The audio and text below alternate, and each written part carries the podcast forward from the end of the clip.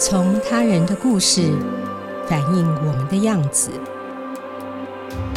欢迎收听《镜像人间》。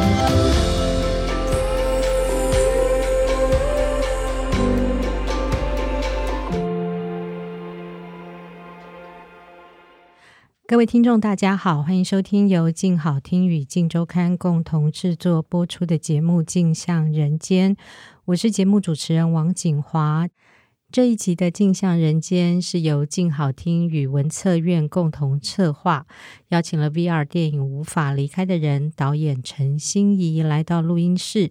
我们先邀请心怡导演跟听众朋友打声招呼。嗨，大家好，我是欣怡。嗯。心怡导演的作品哦，横跨各个领域。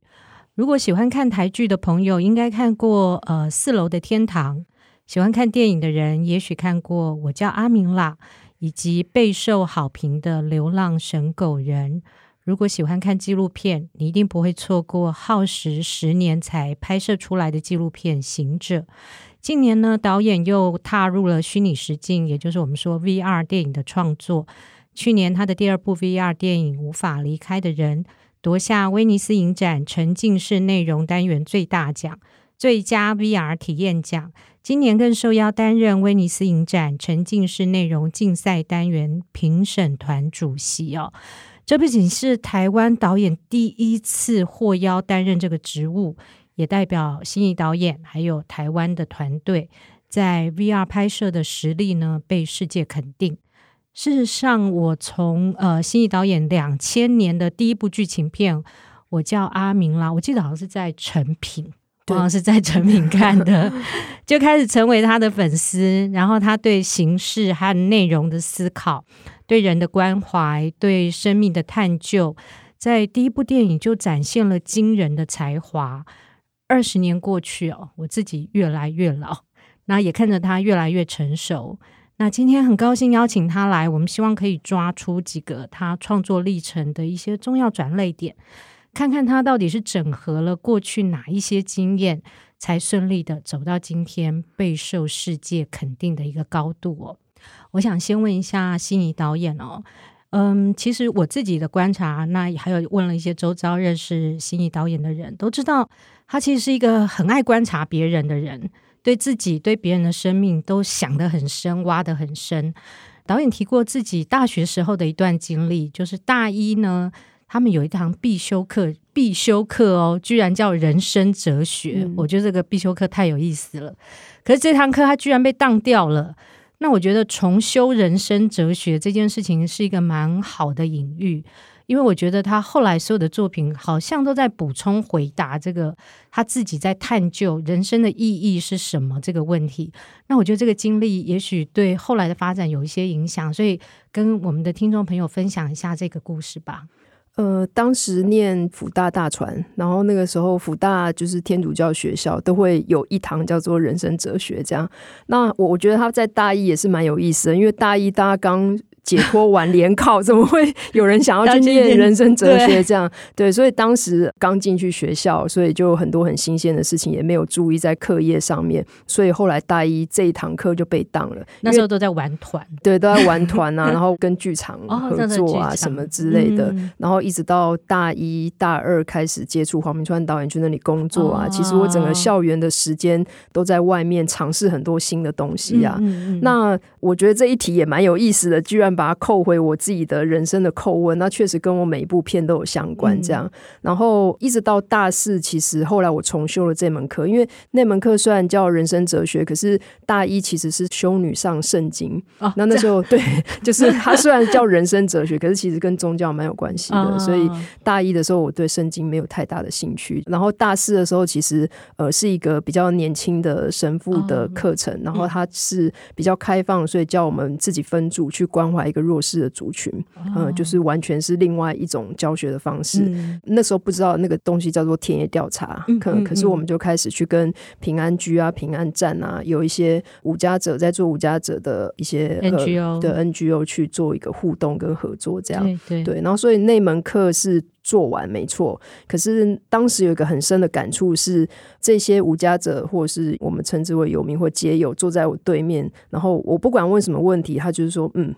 对，不是，嗯嗯嗯，就是没有真正的回答，因为呃，社工也会陪同在旁边啊之类的。然后做完这个作业之后，我自己觉得很心虚，就是我做完作业了，可是我其实不了解这些人，就是我不知道他们真正背后的故事是什么，然后我会很想要了解。他们的一切，这样就有那种渴望啦。所以后来这门课结束之后，嗯，我自己就去那时候以前的龙山寺对面，就还不是现在呃已经观光化的一个公园这样。所以那个时候还是有蛮多呃无家者在那边的，所以就在那边我就。等于说，就有点像交朋友吧，跟一些愿意跟我讲话的，对，就是蹲点，真的就是蹲点呐、啊。然后那个时候也不懂这个叫做田野调查，嗯 嗯嗯，然后就跟一些人慢慢聊天，后来慢慢变成朋友。所以后来我叫阿明了，里面那个老人的那个角色，嗯、其实就是田野调查来的一个角色的。木村先生，对对对对对，嗯，还入围了金马奖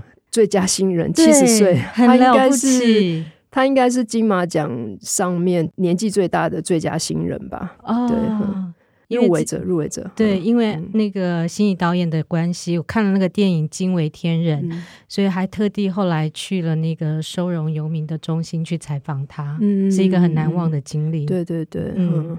很特别的一个挖掘和互动的过程。对，这件事情对你后来你觉得它有一个什么样的意义？启发你后面，嗯，的确你在。台湾的电影导演里面，你算是蛮关心一些公众议题、社运议题，嗯、所以那个对人的关心，可是我觉得又更深。嗯、还有一个，嗯、对你刚刚说的，其实大家同学、大学生就是交报告嘛，嗯、可是你就会总觉得交完报告还不够，嗯、就是你还想要知道更多，对那个人的了解更深。我觉得你那个特质很特别，嗯，嗯，所以对你后来是有影响的。应该说算是我个性的一部分吧。嗯、我从现在去看过去嘛，那在每一个当下，其实你们也不会那么清楚。嗯、可是现在也已经创作，或者是也已经快接近五十岁了，所以呃，现在往回看，会觉得说，比如说《行者》为什么会拍了十年，也是一样的理由，嗯、就是当初只是林丽珍老师得了国家文艺奖，然后要拍一个短短的在典礼上播放的影片，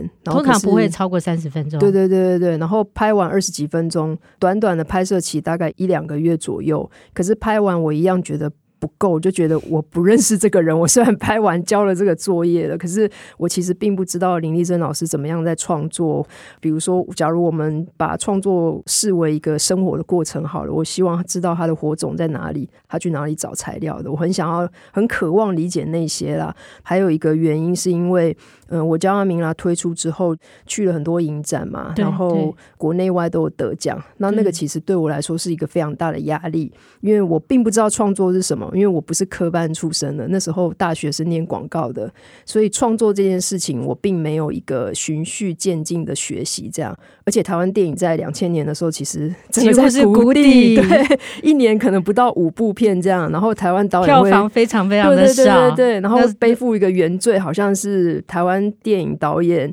害惨了整个电影产业的那种论调，是在那个时候是有这样子的这个说法，好久好久，对对对对。对，然后。所以那个时候就觉得啊，好像自己没有未来，然后不知道怎么创作，而且又要突破第一部片，这样突然而来的有很多奖项的压力。那时候不知道怎么创作了，然后一直到后来我认识了林丽珍老师，当然也是很渴望理解一个他当时也已经是很受注目的一个创作者了，很想要知道别人怎么创作的，然后他怎么走过来的，这些都想要知道。这样，所以。在后续的往后，不管是我拍哪一部片或哪一个题材，我都有一个很渴望想要就近的一个心态，就是很想要找到不管是人事物的那个核心或本质在哪里。包含后来发展的 VR 也都是，我也很想要知道这个媒材究竟是什么。然后甚至会思考到这个美材要给人类的是什么，这个都是我跟团队会去不断的去反问或者去反思的一个东西。这样的确，你想的很深，想的很广，嗯、然后就真的不是在交作业，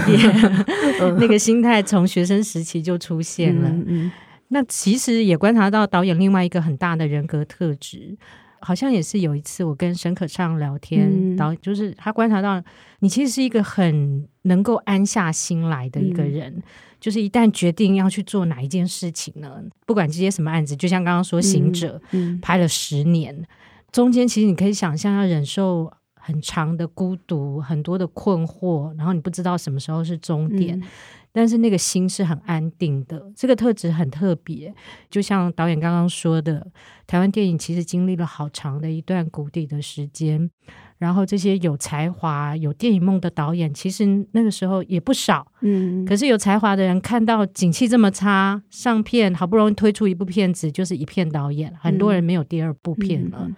那可能就哎，那去拍广告吧，嗯啊，比较容易生存，或接一些案子吧。可是呢，导演就一直很专心、很坚持在创作这条路上，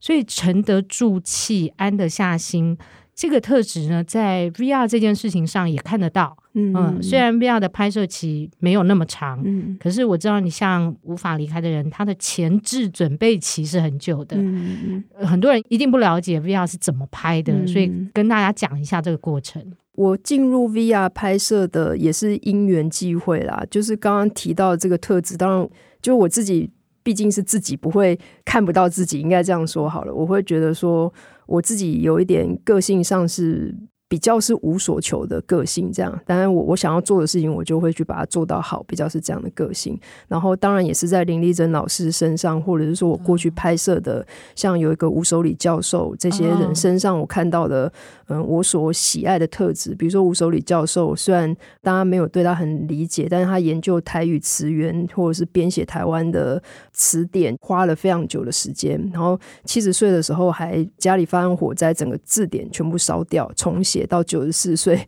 再重出字典，在这些人身上，我看到了，嗯、一种安静的特质，可能跟我自己有点像。等于说，这些人走在我前面，我追随他们的脚步的一种感觉，才有办法很安静。比如说，我叫阿明啦，结束之后，我刚刚讲的有一段摸索期，或者说困惑或迷惘，不知道自己的未来在哪里，创作是什么，这些都太多迷惘了。所以，等于说，在这些人身上，我也找到可以支持下去的力量。那当然，我必须也要很感谢我爸妈，就是他们不太管我。如果我爸妈是会很干涉的啊，或者说希望对我太多别的期待的话，我或许没办法这样安于嗯、呃，我想要走的路这样。对，那所以有了这些前辈走在前面，我觉得嗯，我好像反正就是好好做自己的事情，然后没有觉得说一定要怎么样。然后如果有的话呢，就是有。比如说吴守礼教授得到那个总统文化奖，这些事情都一直在我心里面呢、啊。他会说高兴但不动心，这句话我就觉得哇，真的是我会一辈子放在心里面的。他。得了这么大的奖，可是他说高兴不动心，然后这些事情他还是每天每天做他的研究，这样，所以这些无形之中其实给我蛮多。这些力量可以支撑的，不管说现在的外在的环境是什么，或者是自己对于创作是不是对得起自己这件事情，就变得很重要。这样，嗯，对。然后回到 VR 这个部分，也是因缘际会，就是我从来没有想过我会来拍 VR，因为这个是很新的媒体，这样。嗯、然后也是当初二零一七年高雄电影节，他们要推广这个新的媒体，所以他们主动找你。对对对对，主动找我，就是那时候馆长黄浩杰问我说：“哎，那。”已经第二年了，他们想要推广这个新的媒材，可是总要有一些人新的尝试，因为这个太新了，嗯、没有人知道怎么样做。对对，所以第一届已经找了三四个导演，所以第二届也要找三四个导演，哦、然后都是稍微比较有在其他领域有一些经验的导演了。对，找我的时候本来是问我说，可不可以拍一个关于舞蹈的 VR。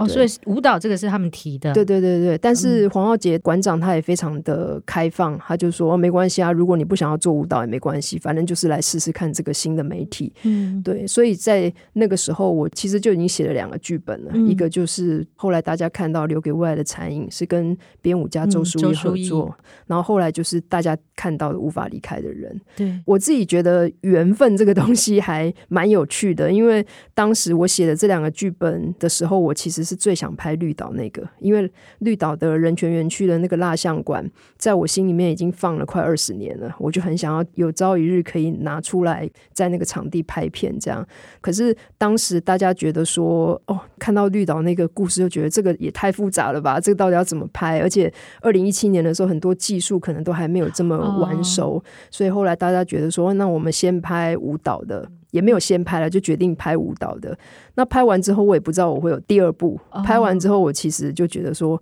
我再也不要拍 VR 了。就是、oh, 真的，那个当下真的是觉得 VR 真的是太困难复杂，以及它需要的资金其实是比电影还，如果算分钟数的话，其实是比电影还贵的一个媒材。对，然后贵多少倍啊？比如说，留给未来的餐饮，它比较小的制作，而且有一些算是技术投资，它不算是真正的经费，这样、哦、有比较多帮忙，比如说高雄电影馆啊，嗯、或者是 Filmic 就是技术厂商。然后到了无法离开的人的时候，其实。光我纯拍摄不包含前面的很多 research，跟后面我们去完成之后做了各种版本去参加影展啊，或者是现在比如说都还在巡回啊，或北市美术馆的展览，这些都不算，纯粹制作费就一千两百万了。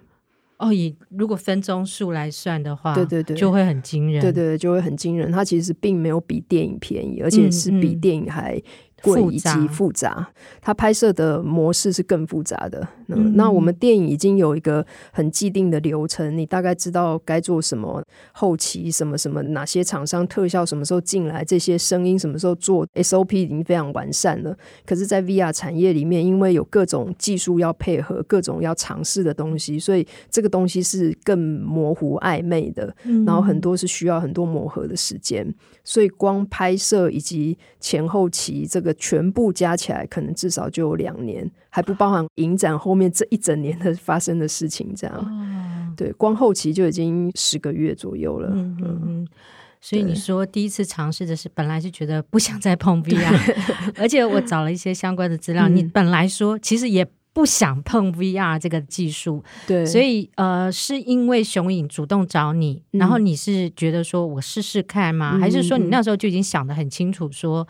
这个技术也许有一些新的叙事的可能。那个时候决定接雄影是说有机会我就接接看，嗯、还是因为就像你说的，你是一个就近就是对问题会探究到那个本质的人。嗯、你那时候的思考是什么？嗯、呃，他们找我的时候，我其实跟黄浩杰也没有聊太久，我就决定要做了。一个原因是我其实，在当时接的这个计划的时候，我也只看过两部 VR，一部 VR 是艺术家陶尔伦老师他的作品。可是他比较像在艺术领域，对对对对对，他比较艺术。嗯、其实两个作品都是艺术领域，另外一个是曾经在北美馆，我忘记展览名称了。有一个比较是类似 Google 的一个画笔，我看到艺术家在那个头衔里面有一些他们画出来的一些场景，是纯粹、哦、也不是一个完整的作品啦。对，就是这两次的经验而已，所以都不是叙事，对，完全不是叙事。嗯，可是可能是我对于。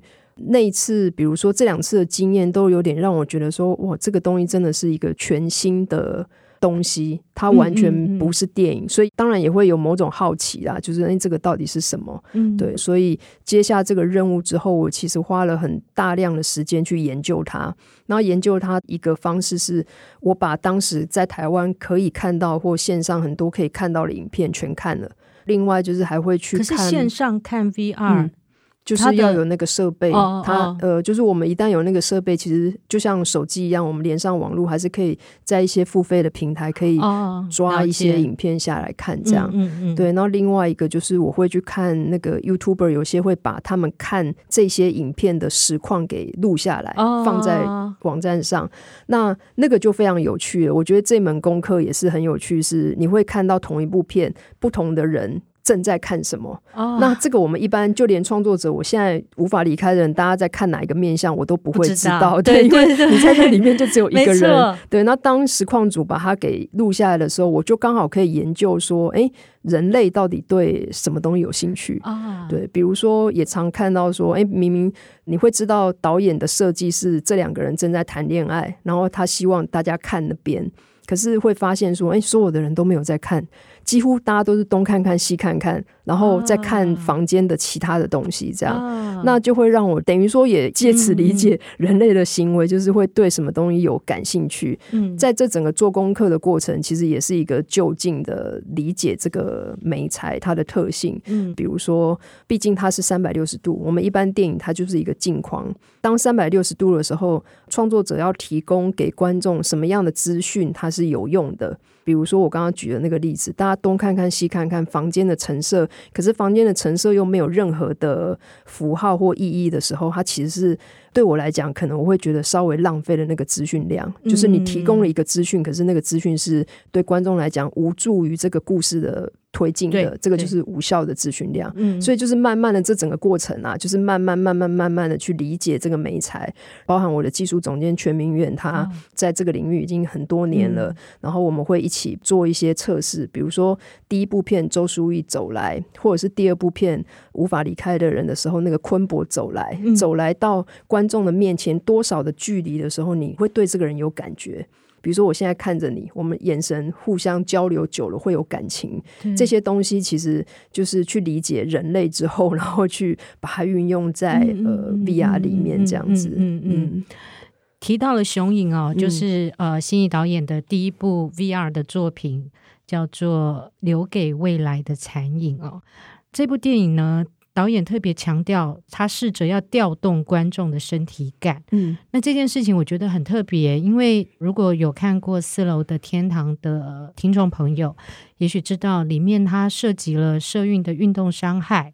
那我觉得，其实，在新一代创作者里面，会去关注这类议题的人没有那么多。导演自己呢，他从乐生疗养院的抗争以来。他其实一路参与，还有关注城市中的开发拆迁个案。然后我知道你在运动现场也留下了一些身体记忆。嗯、这个东西是不是在你做创作的时候也有一些联想，或者说有一些启发？所以我觉得，诶，在 VR 里要调动观众的身体感，你是怎么想的？然后怎么做的？嗯嗯。嗯我觉得一定都有隐藏的一些关系，这样，比如说我关注身体这件事情，那当然可能从林丽珍老师身上、舞者身上，或者是说呃剧场工作者是大量在使用身体，然后包含说抗争运动者，其实某个程度也都是用身体在抵抗这件事情，这样。那我也是在呃行者那时候发行的时候，有一些因为因为两群人或许本来不一定。就重叠的，但是在行者播映的时候，有一些运动者去看了之后，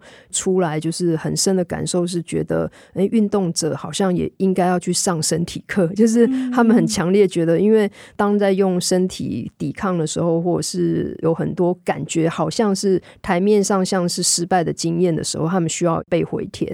对，然后那个身体是不断的被消耗的，不知道怎么样再把这个身体给建立起来，所以那个时候就有很深的感觉。或者是有一些运动者在好像看似运动稍微是失败的时候，就会离开这个现场，或者是大家不太知道如何去处理伤这件事情，各种的伤啦，也不是在我们教育体系里面有存在的。就好像我自己刚刚提到的，我教阿明兰那时候的经历，或者是流浪神狗人，其实还有一件事情，就是我弟弟大二的时候过世这件事情，就是在新导演大二的时候，对对对，就是我们在教育体系里面并没有。教如何处理伤，或者是身体跟心理要如何做一个连接，所以当时才会有呃四楼的天堂这个点子，想要处理人的心理跟身体的伤口的连接，这样，嗯、对。然后到了 VR 的时候，其实也有，当然虽然不一定就是处理伤啦，但是一样的一个感受是，尤其 VR 这个媒材，它是非常有身体感的。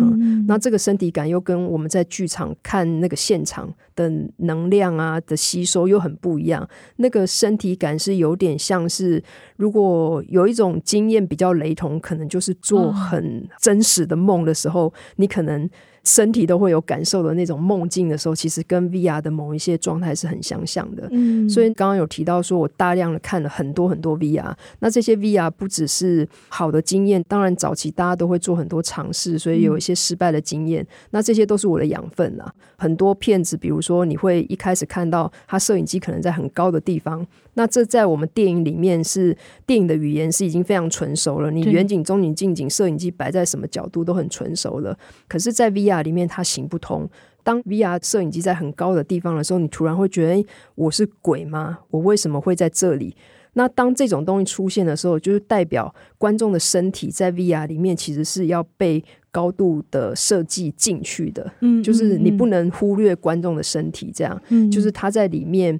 是存在的。所以有时候看很多 VR，有一种感受是，哎，我在那个里面，但是我又不在里面，嗯，对。那当这种时候就很容易出戏了，对对对，就不是真正的沉浸式，就是哦，我只是在看一个三百六十度的作品，可是我并没有真正的沉浸，这样，嗯嗯，所以。当时第一部片就很希望观众可以真正的沉浸。那我觉得有一个很关键的想要尝试的，这些都是尝试来的啦。很想要尝试的就是调动观众的身体感跟身体性这个事情。嗯，就比如说拿的一根火柴，我们都算过精确的距离，就是靠近到人类大概面前七十五公分的时候，你会对它特别有感觉，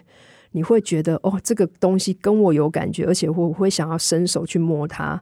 然后我没试过一百公分不行，太远了；五十公分不行，太近了，你会想要后退。那你一旦想要后退，也就是你的身体感。那这些其实都可以尝试的，在这个 VR 里面去调动观众的身体。那当观众对这个东西有感的时候，其实就已经掉进去那个叙事里面了。这样子，嗯嗯嗯嗯，很棒的分享哦。嗯，刚刚你正好也提到，你说相较于电影，其实 VR 更像是剧场。这一句话你要不要再跟听众朋友多分享一点？嗯、你刚才也说像梦，对对，就是因为有一些听众朋友也许不见得有机会尝试看到心仪导演的作品，嗯，比较多的人的理解就是游戏，嗯，要不然就是互动式的一些东西。嗯嗯、你自己的理解和你想传达的，跟听众朋友分享一下。嗯、好，因为 VR 或者是我们统称为 VR、XR、MR 各种 R，我自己觉得它是一个中性的载体啦。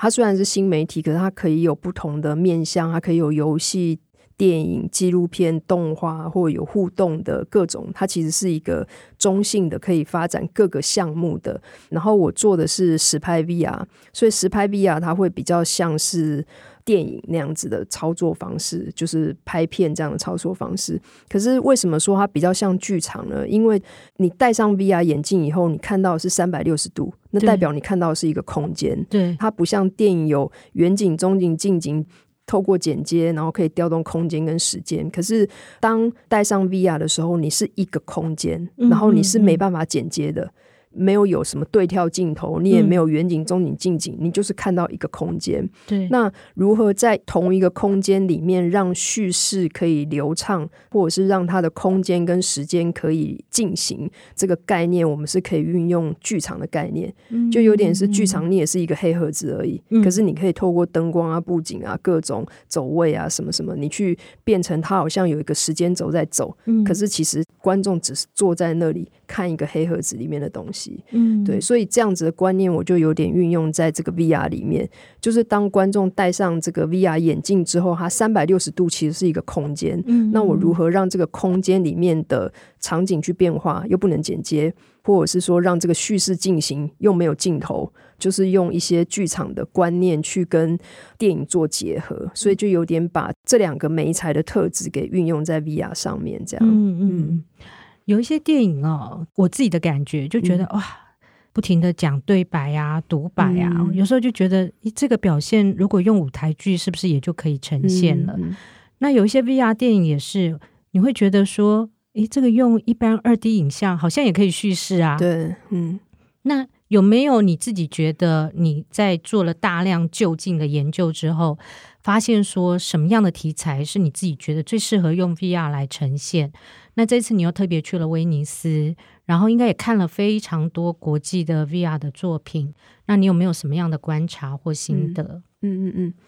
我早期也是看了很多 VR，会跟景华有相同的感受，就是说，哎，这个东西好像拍成一般我们统称为 flat，就是平面的，平面的对对，平面的作品会更好，或者是说，哎，这个好像这个东西可能一张照片更有力量，你为什么要做 VR？嗯，我觉得不管是要从事 VR，或者是未来要从事 VR 的人都得去，像我自己也会去想，我都会跟团队一直去想说，这个东西一定要用 VR 做吗？有什么是 VR 才能做，别的媒材不能做的？这个可能都要在很前期就要开始去想，不能等到后面才在想这些事情。所以在这个状况之下，比如说无法离开的人是白色恐怖的题材，那白色恐怖的题材其实，在台湾影视作品也做蛮多，剧场也都做蛮多，特别多，对对对，文学也很多。对，然后有什么东西是不能做的，就是你的那个身体感。嗯、就是你好像这个东西可以让你短短的三十几分钟，可是你不觉得那么长，可是你却不知不觉的，你好像真正有那种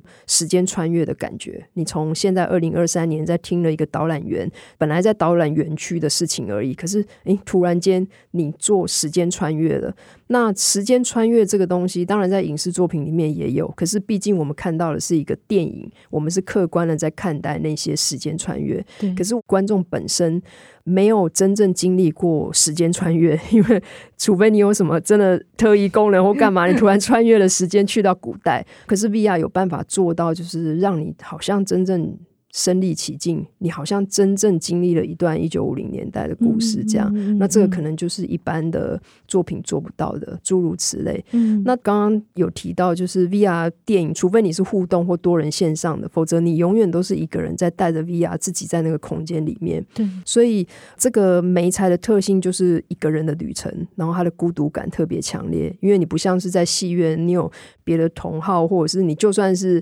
在家里自己看小荧幕好了，也是。有一个现实的空间的存在，可是当戴上 VR 在那个空间的时候，你其实是一个人在那个场域里面的。嗯、所以在早期我们会看到很多 VR 的题材都跟记忆有关、死亡有关、跟梦境有关，其实都是这些的经验值可能跟 VR 的这个媒材特别的吻合，嗯、所以就会有蛮大量是关于意识的改变啊、记忆啊、梦境、死亡的题材，在 VR XR 的这个产业里面会有这样子的共同性，这样、嗯、对。这些题材也正好都是，其实你蛮擅长处理的、嗯、关心的一些题材。对对对对，嗯嗯嗯。那在威尼斯呢，有没有看到一些你印象比较深刻的作品？我连续去了威尼斯两年，这样，然后再加上这几年也是陆续都会看一些 VR 的作品，有机会可以看，我都会去看。这样，从二零一七年到二零二三年，不过短短的几年而已，你会感觉到这个产业的进展是非常快速的。你早期可能会看到很多是稍微尝试不那么成功的作品，比如说缝合不成功啊，或者是叙事不成功，或者是用电影的语言，或者是其他艺术本位的语言在做这个东西的时候就会失败，这样、嗯嗯、对。然后，但是呃，那个比例是比较高的。可是近年来会慢慢发现，其实这个产业进步非常快，大家已经摸索这些语言越来越纯熟了。那在这个状况底下，其实是可以看到更多是所谓新的体验，就是我们现在对于比如说剧场哦，已经很熟悉剧场是什么了，舞蹈是什么，或者是比如说在美术馆发生一些表演活动，也都很习惯了。但是 VR 它有一个东西是，它有一些作品做的非常棒的时候，它是可以提供你完全没有体验过的一个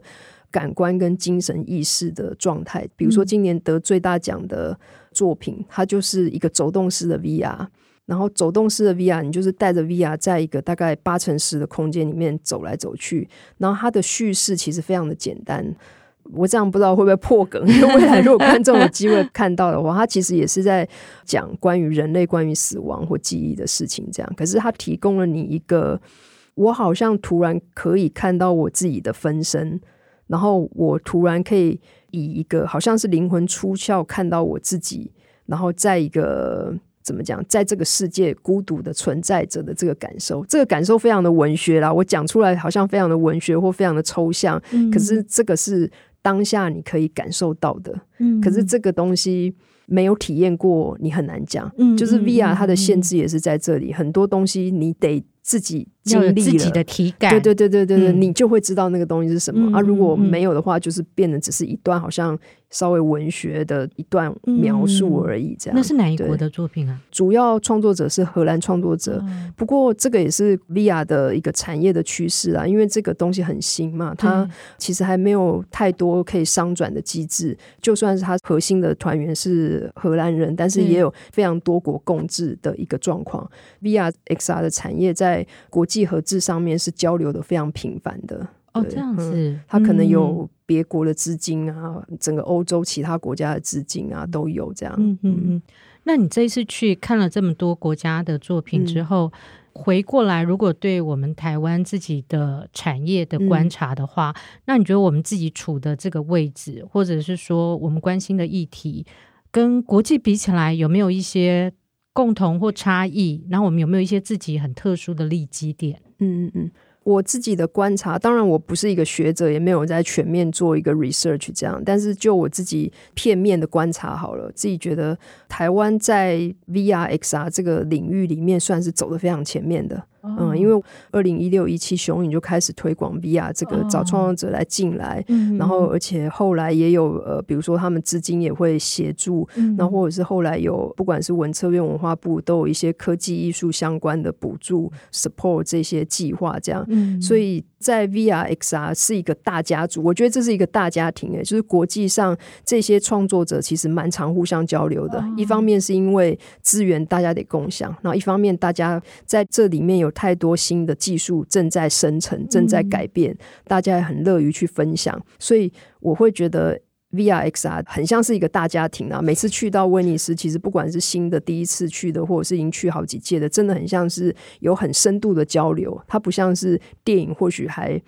也不能说电影就不交流了，但是真的是 VR XR，就是真的大家都在交流，所以那个交流的感觉是很热络的。所以大家都住在虚拟实境国，对对对对对对对，然后很乐于分享各种经验。那台湾一直以来就是被高度关注的一个国家，大家会觉得，哎，台湾来的都会想看，因为比如说去年三部片子全部都是。当然是因为，比如说全民远或 Funike 这个技术公司投注了很多心力在这上面，所以去年三部片其实技术团队都是他们。哦，对，所以台湾尤其在实拍 VR 这一块，其实是已经走到非常前面。在我第一部片可以做到八 K 三 D 的时候，对，是可能到现在都还没有多少团队可以做到八 K 三 D。哦，这样子，对，所以算是非常前面的。嗯嗯，对，所以其实 VR 在创作这一端，就是在实拍 VR 这一端是已经是走在很前面。我去了两年威尼斯影展，那这两年台湾在文策院他们都有一个摊位，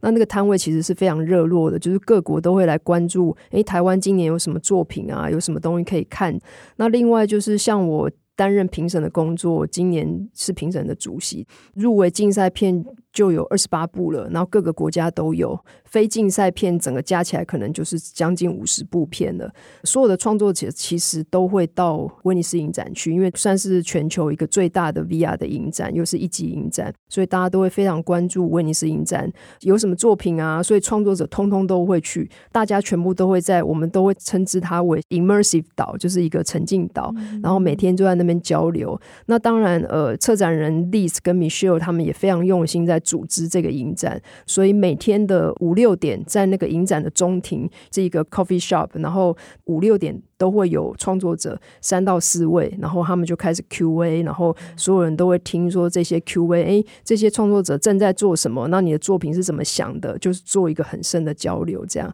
那这无形之中其实把整个 VR 跟 XR 的整个产业的。不管是创作者或各个领域的人，技术人员啊，或者是后端的影展人员，或者是行销人员，都凝聚在一起，大家可以一起在这个产业里面成长。心怡导演之前呢，曾经回顾自己的创作经历的时候，提到说，《无法离开的人》这部片融合了过去做纪录片、剧场、电影的经验。那其实我自己也有强烈这样的感觉，嗯、我看了这部片两次，每次都还是印象很深刻。不管各方面叙事、各方面音乐、美术各方面，都跟你的专长、你长久的累积有关，才可以生产出这样一个作品。那我们知道，你接着要挑战的 VR 星座是改编自吴明益的小说《苦雨之地》当中的短篇《云在两千米》。给我们大概透露一点你能透露的部分，嗯、有没有你最想挑战这个芯片有一个新的企图心，嗯、想要探究究竟的东西是什么？嗯，呃、就。觉得 VR XR 这个东西还是非常新，虽然我已经拍了两部了，可是我觉得还是有很大一块的未知是我还没有碰触到的，嗯、所以就等于说已经拍了两部，也很想要继续再找他的语言，这样，嗯、比如说无法离开的人为什么会得奖，是大家对 VR 三六零影片其实完全已经不抱任何希望，这个产业都在说三六零电影已死之类的，可是我自己会觉得我们其实还没有真正的去探讨究竟，所以为什么要？说它已死，就是会觉得说好像哎，还是有很多叙事的极限还没有达到，所以会想要去尝试它。那在新的作品也是除了有一些新的技术想要尝试之外，那当然也是吴名义他的小说提供了很不好改啊，就是 真的 真的讲老实话是非常的困难要改。就算是它是短篇小说好了，它也是有非常丰富的东西，很多层次的东西在里面，然后很难改。可是就是因为它的层次非常丰富，反而是我自己感觉就是很适合 VR，因为它里面一样有梦境、有记忆。小说里面有小说，小说里面有神话。那其实这个部分是很好去用 VR 这个媒材，因为它可以突破这个镜框。这个 flat 的这个限制，它可以有多重空间。比如说，在无法离开的人，我已经运用三百六十度，它可以是两个时空、三个时空，甚至多个时空。嗯，那这个东西，这个、对对对对，所以这个可能或许在吴明义老师这个短篇小说里面也蛮适合跟他本来写的东西有一个多层次的呼应。这样，嗯、而且他本身《苦雨之地》这部小说就是。有个云端裂缝嘛，也是非常科技的一个东西，这样对对，嗯。谢谢导演今天的分享哦，我想大家一定很想知道，到底到哪里才可以看到导演精彩的 VR 作品？好消息是，无法离开的人典藏在国家人权博物馆白色恐怖景美纪念园区。大家可以到国家人权博物馆的网站做预约登记，你就有机会可以看到了。那导演也跟我们分享一下，目前好像也有全台在各地巡回的一个计划。对对对，因为去年在威尼斯影展得了一个最大奖，得了奖之后，其实台湾媒体也蛮多关注的。然后回来之后，就很多不管是朋友啊，或者是很多观众，很敲完想要看到这部片。但是其实，在台湾除了高雄电影馆之外，其实没有固定的可以放映 VR 的地方。所以那个时候团队也是很辛苦的，在找说到底怎么样可以放这个 VR。那后来当然很幸运，可以跟北师美术馆林曼妮老师合作，然后规划了一个比较大的一个展览跟放映的活动。那这个展览之后也是觉得说啊，好像只有台北人看到也是很可惜，嗯、所以后来有串联一些本来就有在经营在地的一些社群的一些，不管是咖啡店、独立书店之类的，嗯、做一个小型的一两个头线的巡回。这样，哦、我们已经去了金门、彰化跟云林了，接下来会去中立、嘉义跟花莲这些地点做一个小型的巡回，嗯、因为。一次头衔就只能一个人看嘛，它又不像是可以多人看这样，嗯、所以大概每一个点都会是两周到一个月的时间，就驻点在那里这样。嗯，嗯，那大家要怎么去找这相关的资讯？诶，因为现在都是各地的自己在串联做宣传，那或许我、嗯、我自己的脸书是有贴这些地点，嗯、对对对。嗯、好，大家上去找找看。嗯、那最后呢，也谢谢大家今天的收听。想知道更多人物故事和调查报道背后的故事，欢迎关注《镜周刊》的网站。如果听完节目有任何回馈，欢迎留言告诉我们，并且持续锁定由镜好听与《镜周刊》共同制作播出的节目《镜像人间》。我们下次见，拜拜，拜拜。想听爱听，就在镜好听。